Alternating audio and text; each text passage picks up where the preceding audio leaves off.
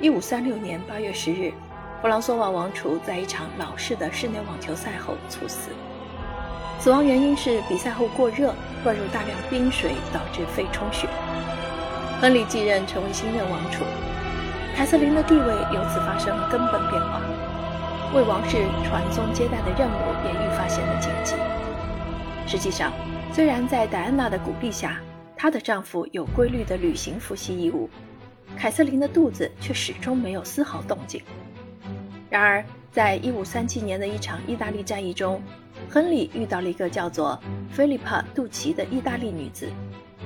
短暂的艳遇后，菲利帕·杜奇为亨利诞下了一名女婴。这名女婴的诞生更证明了凯瑟琳不育的问题。宫廷里开始传出王储即将离婚的言论。戴安娜·德·波迪耶自荐为这名女婴的教母，抚养培育这个孩子成人。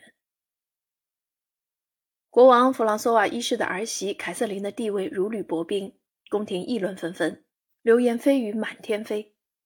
年轻貌美的路易斯·德吉斯可以成为亨利新任王妃的完美人选。这时的凯瑟琳第一次展现出她的从政意识，她含泪跪倒在弗朗索瓦一世脚边，提出愿意为了王朝的未来牺牲自己。国王拥抱亲吻了她，并向她担保，他绝不会让这种情况发生。国王及王储的两位情妇为了维护自身利益，也很可能为凯瑟琳辩护求过情。毕竟凯瑟琳是个随和又好相处的人。天知道，如果一个年轻的新王妃上位，彼时平静的宫廷会激起怎样的波澜？戴安娜年龄偏长，很有可能会遭到排挤。终于，漫长的等待没有白费。一五四四年一月十九日，在长达十年的婚姻之后。凯瑟琳不负众望，在枫丹白露诞下一名男婴，赐名弗朗索瓦。十二年间，这个美第奇家族的女子为王室生了十个孩子，其中三个未能存活下来。路易出生于一五四九年，一岁时夭折。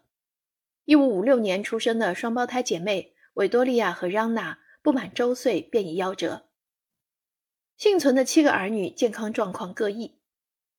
长子是未来的弗朗索瓦二世，一五四五年出生的伊丽莎白是未来的菲利二世的第三任夫人。一五四七年出生的克罗德是未来的洛林公爵夫人。一五五零年出生的查理成为未来的查理九世。